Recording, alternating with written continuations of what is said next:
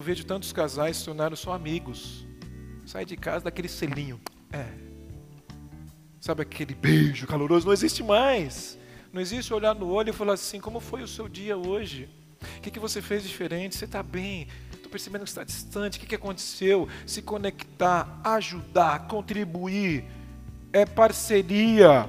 E quando a gente olha para as energias, são coisas simples, porque o mato está tão alto, eu vejo as relações hoje. Tem gente que está casado, gosta de outro, de outra. Tem gente que está na mesma casa, mas não é casado, mas a relação é horrorosa. Tem gente que fica por causa dos filhos, está junto por causa dos filhos, mas os filhos estão lendo aquela energia, aquele movimento. Não vai funcionar.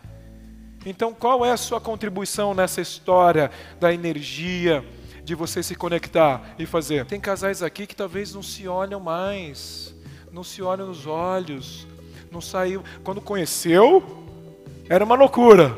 Toda semana saía para comer fora, fazer alguma coisa, fazer a presença, né? Você entregou o que você vendeu? Você conta uma história sobre você, oh, mas você entregou? Fala a verdade. Porque depois a pessoa vai.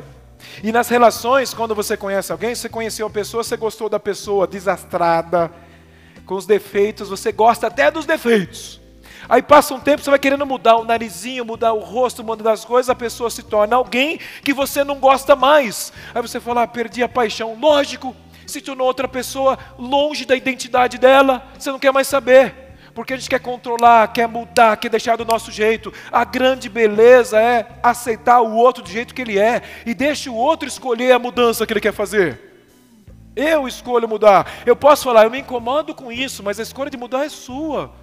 E cada um vai se adequando, porque a beleza está aqui, ó. Esse equilíbrio. Isso é importante.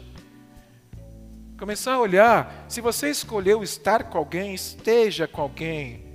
Essa história, se você quer se desenvolver mesmo na vida, não vai ficar lá é, sete meses trancado numa caverna meditando, não. Isso é fácil. Difícil é você ficar 24 horas por dia convivendo com uma pessoa. Aí que está a maior evolução e desenvolvimento como ser humano, como pessoa. É em conjunto. Agora, vai lá, vai ser um ermitão, vai lá. Isso é fácil.